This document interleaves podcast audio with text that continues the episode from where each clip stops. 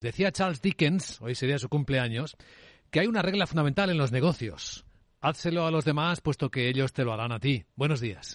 Martes 7 de febrero, qué noche más larga, la de los centenares de personas que están trabajando intentando rescatar con vida alguna de las miles de víctimas que el terremoto que ayer a estas horas relatábamos que impactó zonas de Turquía y Siria, pues eh, causó.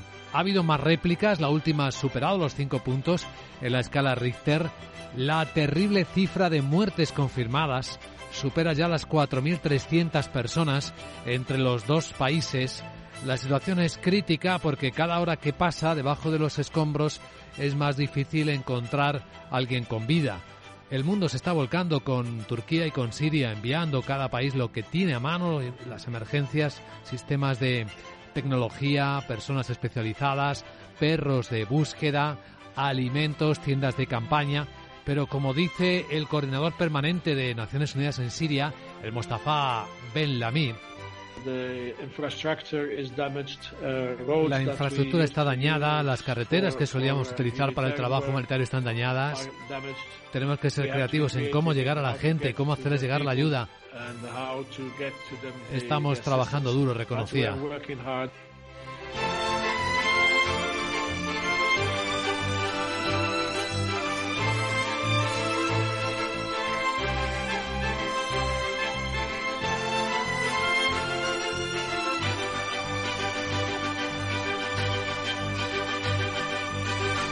Eso aquí en la Tierra, temblando en esta zona de sensibilidad sísmica entre Europa y Asia, justo ahí en ese cruce de dos continentes. Mientras que en el cielo, hace apenas unas horas, en Cabo Cañaveral, un grupo de personas cantaba al mismo tiempo la cuenta atrás.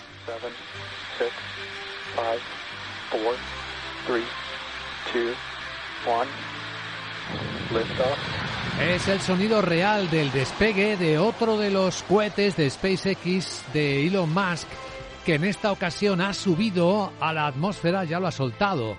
Un nuevo satélite español lanzado por Ispasat se llama Nexus, 300 millones de euros de inversión. El CEO de Ispasat lo ha estado explicando en este programa días previos, que entre otras apuestas que traen en materias de defensa o seguridad, pues traerá el Internet a los aviones en vuelo o la cobertura a la selva amazónica o Groenlandia, que no lo tenían.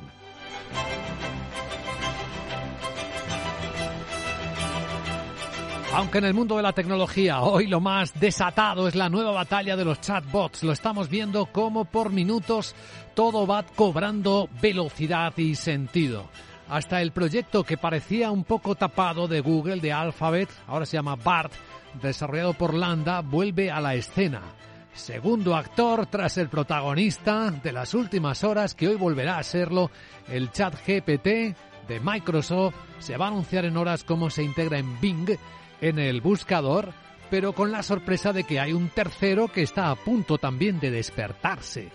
Es el chatbot de inteligencia artificial de Deep Learning de aprendizaje profundo desarrollado en China por Baidu Baidu disparado esta mañana en la bolsa de Hong Kong un 14% tras confirmar que su chatbot, que se llama Ernie, por cierto, se estrenará tan pronto como el mes que viene.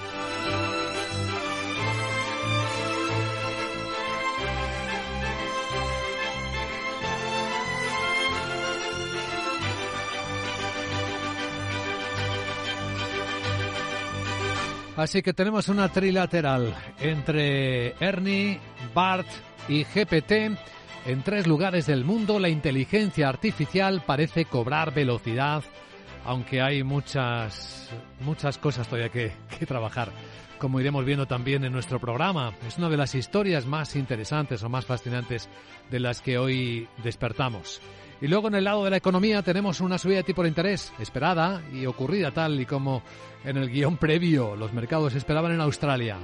25 puntos básicos, pero siguen los bancos centrales combatiendo la inflación. En España, con sus curiosas polémicas, pues el cese de mandos intermedios en Adiz y Renfe saldan el desastre de los trenes que no cabían por los túneles de Asturias y Cantabria, sin que haya ninguna dimisión política, por cierto, al respecto. Cosa muy curiosa en este país. Y luego está otro tema, el de la presión sobre los bancos sobre las hipotecas. La vicepresidenta económica Nadia Calviño sale por fin a escena para recordar algo importante tenemos que tratar de tomar eh, las decisiones y adoptar las medidas que sean más adecuadas desde el punto de vista del interés general y que no generen un impacto colateral negativo o distorsionen también eh, un tratamiento justo para el conjunto de los ciudadanos. En este caso, aquellos ciudadanos que tienen una hipoteca a tipo fijo y a tipo variable. Porque eso que deja en el aire la vicepresidenta del Gobierno de España es la constante de este tiempo. Decisiones que generan efectos indeseados en muchos eh, ámbitos políticos. Y está ocurriendo así también ahora en los Estados Unidos, donde de nuevo, y esto ya es una rutina, los dos grandes partidos negocian elevar el techo de la deuda. Un techo que va disparado hacia el infinito y parecen a punto de llegar a un acuerdo, aunque los republicanos, como líder republicano y presidente de la Cámara de Representantes, Kevin McCarthy insiste que de todos los peligros que enfrentamos, la mayor amenaza para nuestro futuro es nuestra deuda nacional. Ustedes merecen la verdad. Así que vamos a empezar con los hechos. Nuestra deuda nacional está alta, demasiado alta, y el problema está empeorando, no mejorando. Ahora tenemos una deuda de 31 billones de dólares. Por cierto, de la deuda pública española vamos a hablar hoy. Va a acompañarnos a las 8 y 10, 7 y 10 en Canarias el director general del Tesoro y Política Financiera Álvaro López Barceló. En España es curioso y las imágenes lo han mostrado, se ha desatado un curioso furor, un llamativo furor por comprar letras del Tesoro. En parte también, o sobre todo, porque los bancos no retribuyen los depósitos, no lo necesitan, como ya hemos explicado esta semana. Pues veremos si siguen las colas, si hay problemas en la web para, para comprar. Es que de principios de año, cuando la web del Tesoro recibía unas 800.000 visitas diarias, ahora están recibiendo cada día cerca de 5 millones de visitas. Pues todo esto y algo más. En los mercados se han calmado un poco las cosas tras el comienzo negativo de la semana. De hecho, los futuros de las bolsas europeas vienen subiendo una décima, lo mismo que los de las americanas. Las asiáticas vienen mixtas, el euro dólar está un poco más tibio, hay un poco más, si es verdad, de subida en el precio del petróleo, por encima del 1%, en 75 dólares 30 centavos el West Texas, y la onza de oro está en 1.888 dólares. Capital, la bolsa y la vida, con Luis Vicente Muñoz. Las pantallas de CMC Markets nos muestran cómo el mercado se ha calmado tras la recogida de beneficios de ayer, aunque no viene con un rebote marcado. De hecho, las subidas que vemos en los futuros de los índices europeos son muy suaves, en torno a la décima, que es lo que viene subiendo el futuro del Eurostox a 4.216. Una décima son cinco puntos, lo que también rebota el SP en 4.128 puntos. Sandra Torrecillas, buenos días. Buenos días. Los inversores que siguen sopesando las posibilidades de que la Reserva Federal mantenga el control firme sobre la política monetaria y hoy van a volver a escuchar con atención al presidente de la Fed, Jerome Powell, que interviene en un evento en el Club Económico de Washington en Australia. El Banco Central ha subido los tipos de interés 25 puntos básicos y dice que habrá más aumentos. En el ambiente continúa también las preocupaciones geopolíticas. Estados Unidos se prepara para imponer un arancel del 200% al aluminio de fabricación rusa, incluso esta misma semana. Y por otro lado, ha comenzado ya a recuperar algunas partes de ese globo chino derribado por un avión de combate frente a las costas de Carolina del Sur.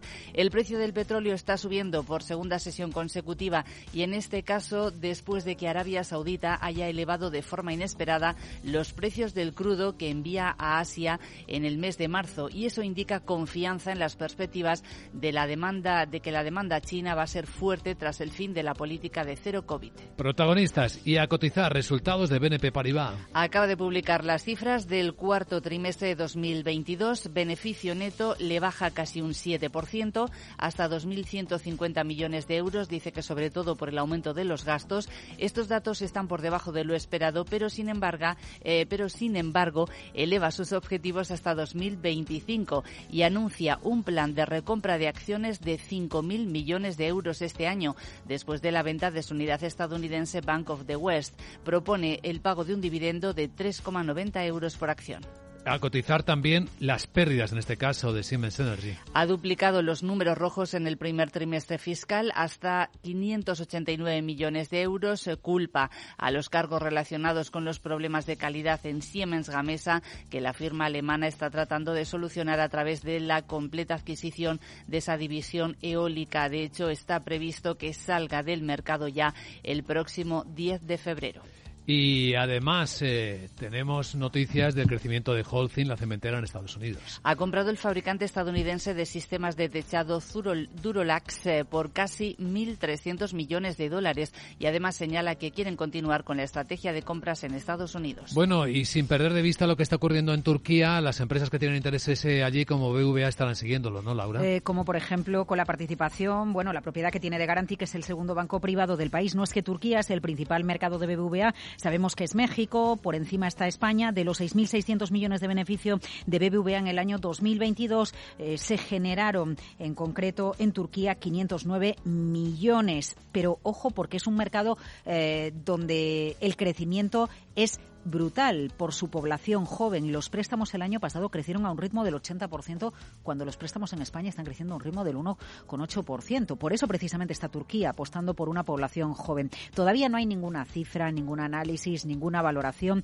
pero el desastre que se ha producido en Turquía, de alguna manera, ya sea con impagos, ya sea con reestructuraciones de deuda, afectará de alguna manera al banco que dirige Carlos Torres Vila. Esto por el lado europeo. A continuación, claves del americano.